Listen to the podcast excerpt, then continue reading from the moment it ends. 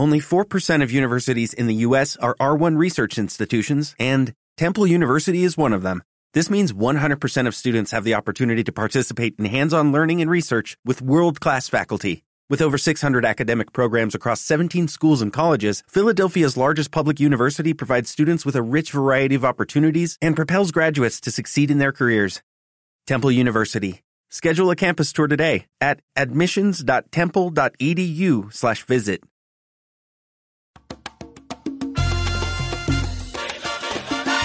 Todo el béisbol mundial en la lata de maíz.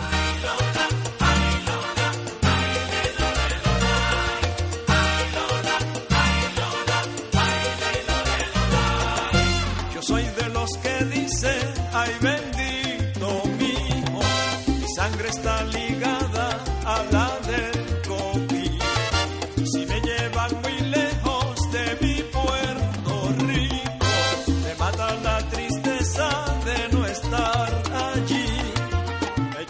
Suena Richie Ray y Bobby Cruz, Soy Boricua, se llama esta canción, y eso significa que la lata de maíz coge el avión y se va a una isla en el Caribe que se llama Puerto Rico, una isla que vive el béisbol por los cuatro costados. Y por supuesto, vamos a tener aquí a nuestro experto internacional, a Ramiro Blasco. ¿Qué tal, Ramiro? Muy buenas, Dani, ¿cómo estamos? Y Puerto Rico, otra asignatura pendiente en la lata de maíz. Nos quedan muchísimos países. Me comentabas ahora mismo fuera de antena que este deporte de la pelota, este maravilloso deporte del béisbol, se juega en muchísimos países. Y esta sección parece y da la sensación que tiene un largo recorrido después de estas cuatro temporadas donde hemos contado cómo es el béisbol en muchísimos países del mundo. Así es, además, en, en el béisbol tenemos aquello de lo que hemos hablado tantas veces. Es el que cuando ves cómo llegó a cada país, eh, es historia, forma parte de la historia de ese país. No es una, no es una llegada simplemente a través de, de- de la televisión, no. Es, siempre una llegada hace muchísimos años y, por tanto, siempre ligada a través de gente y a través de historia. Y en el caso de Puerto Rico, me imagino que a través de los estadounidenses, como ocurre en la mayoría de los países que hemos contado, yo no sé si había béisbol antes en la época colonial española, antes de 1898, porque a partir del 98, como ya sabéis, España pierde esa colonia y Estados Unidos, de alguna manera, eh, toma posesión de esa isla, toma poder en esa isla, hasta lo que es hoy, que es una especie de protectorado o está incluso incluido dentro de los Estados Unidos de América.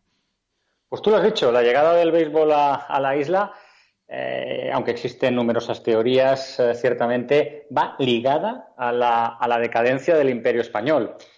Eh, puede concluirse, si bien existen muchos detalles de dónde se jugó primero, de quién lo introdujo, que con la, guerra de independencia de Cuba eran numerosísimos los, refugiados cubanos que, huyendo del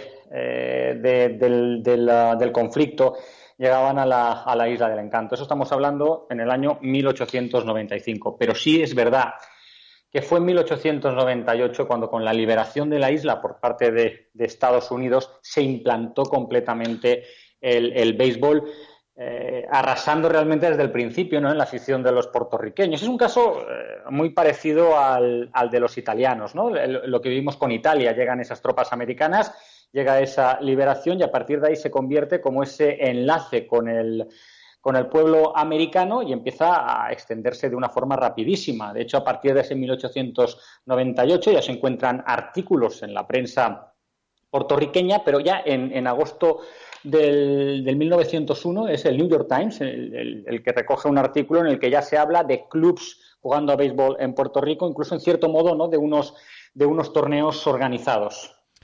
Eh, tan rápido que ya en 1936 se juega el primer partido de ligas mayores y hasta día de hoy 50 partidos se han llegado a jugar en la isla de Puerto Rico.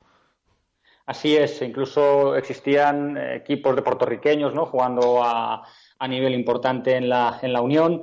Eh, la relación entre, entre Puerto Rico y Estados Unidos en el juego, en el juego del béisbol es incluso donde, donde más queda marcado. ¿no? Ya hemos dicho muchas veces cómo el béisbol es ese representante ¿no? de, la, de la civilización en cualquier país. El, campeonato nacional data de, de, 1938. Si bien, bueno, pues no, no se ha jugado eh, ininterrumpidamente porque tuvimos aquella temporada la, 2007-2008 ah, que no se disputó ah, pues esa situación en la que se encontraba el, el béisbol puertorriqueño, que aquel año tocó absolutamente fondo ya pues, en cuanto a público, económicamente, y obligó a, parar y, reestructurar el, campeonato. Hablas de la liga, cuéntanos un poco más de lo que es la estructura de esta liga puertorriqueña, de los equipos y sobre todo del éxito últimamente de, Puerto Rico las series del Clásico del Caribe, las series del Caribe. Así es, porque además eh, en, un, en, un, momento en el que la crisis económica y los huracanes Irma y María destrozaron totalmente la isla, en que obligaron pues, en, el último, en el último año a que nos encontrásemos con un campeonato de, de, 20 partidos, ¿no? un campeonato mensual que se jugó a partir de, a partir de, Reyes y que, y que llegó a unos playoffs reducidos. Vivimos una situación en la que, pese a, todas estas circunstancias de los, de los últimos años, de hecho, en este último, en este último eh, campeonato solo, solo, fueron, eh, solo se inscribieron cuatro, cuatro equipos, estamos viviendo posiblemente una época de efervescencia, ¿no? Una época dorada del, del béisbol puertorriqueño, con esos dos últimos títulos de las series del Caribe eh, para criollos de Caguas y además con ese subcampeonato en el Clásico Mundial del 2017. Es verdad que la, eh, la selección puertorriqueña en los clásicos mundiales se comporta. Ha sido su campeón en 2013 y ha sido su campeona en 2017. A los que les gusta el deporte olímpico dirán que bueno que ahí no nunca ha tenido realmente una, participación relevante. Participando de Barcelona 92, recordamos aquel partido no frente, frente a España, que es el momento más importante de la historia del béisbol español. Pero también es verdad que Puerto Rico es un país que, evidentemente depende de sus jugadores en las, en las grandes ligas y por eso mismo pues es en, los clásicos mundial de verdad que han sido los dos últimos donde realmente ha, funcionado. Y además que bien está funcionando no solo en clásicos mundiales sino en todas las categorías, incluso en la parte femenina. El béisbol puertorriqueño, como bien decías, está viviendo un momento de época dorada pese a la crisis económica que hay en la isla y los huracanes que la han devastado por completo. Así es, y además se está hablando de ese denominador común ¿no? que tienen eh, los criollos de Caguas, lo que eh, el, clásico mundial, y es esa, esa gerencia ¿no? de Alex Cora, que parece que es el hombre que, todo lo que toca lo convierte en oro, que durante también esta, esta época consiguió el título con Astros, que bueno, el papel que está haciendo con, eh, con, con los Red Sox es absolutamente espectacular. Y y cada vez más importantes ¿no? los, los jugadores puertorriqueños en las, en las grandes ligas. Cierto es que desde el 2011 fueron descendiendo en número. Actualmente ha sido esta temporada la, primera en que, en que fueron más que el año anterior. Son uh, bueno, 26, empezaron la temporada, pero bueno, ¿de, qué jugador estamos hablando? ¿no? Si hablamos de, de, Yadi Molina, si hablamos de Carlos Correa o de Francisco Lindor o de, o de Baez o, Cristian Vázquez, incluso, ¿no? El, catcher eh, Red Sox. Estamos hablando siempre de jugadores con, muchísima personalidad y además jugadores muy comprometidos con su patria. Jugadores que continuamente están hablando de Puerto Rico, que están intentando ayudar a Puerto Rico y, siempre colaborando con, la causa beisbolística en su país. ¿Qué parte esa el infield, la que llevó Puerto Rico al Clásico Mundial del año pasado, ¿no? Javi Baez, Carlos Correa, Francisco Lindor. ¿Qué me dices? Pues casi nada.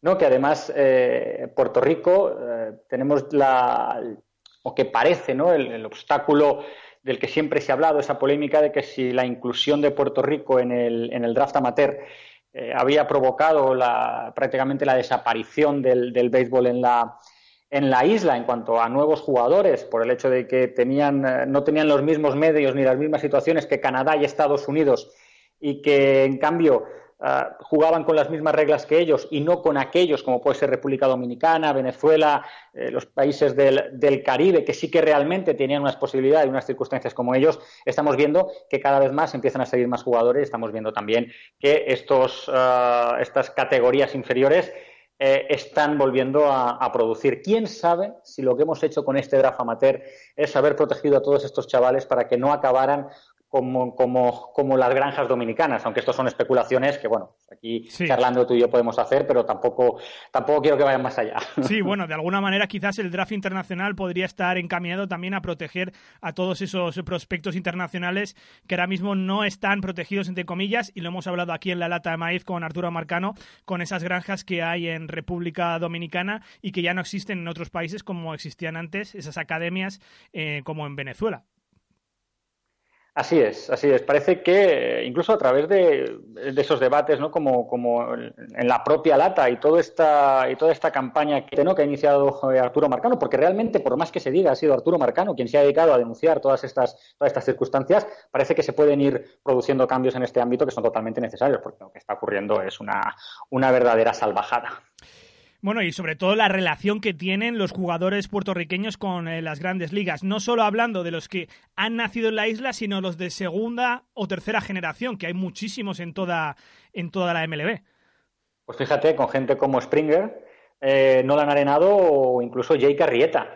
Son jugadores que, que tienen sangre boricua y que bueno, pues están, están orgullosos de ellos, no lo ocultan y en muchas ocasiones colaboran con la, con la causa boricua. Es decir, la el, mestizaje ¿no? puertorriqueño-americano es enorme y no solo eh, están estos jugadores que, de los que hemos hablado, incluso pues, otros jugadores históricos, ¿no? porque estamos hablando de los actuales, pero comprender lo que es el béisbol MLB sin referirnos a, Roberto Clemente, a Roberto eh, Alomar o Orlando Cepeda, o incluso para mí uno de los más grandes, si no el más grande catcher de la historia, eh, Iván Rodríguez, resulta absolutamente imposible el béisbol boricua, el béisbol, el deporte de la pelota en la isla de Puerto Rico, nos lo, nos lo, ha desgranado perfectamente, como siempre, nuestro experto internacional Ramiro Blasco. Y ahora nos vamos a ir para allá, para la isla, para que nos cuenten in situ cómo se vive la pelota en Puerto Rico. Gracias, Ramiro, un abrazo.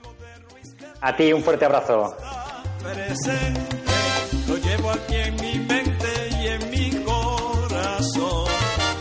Sus quebradas, sus alegres barrios, son de mi poesía toda inspiración.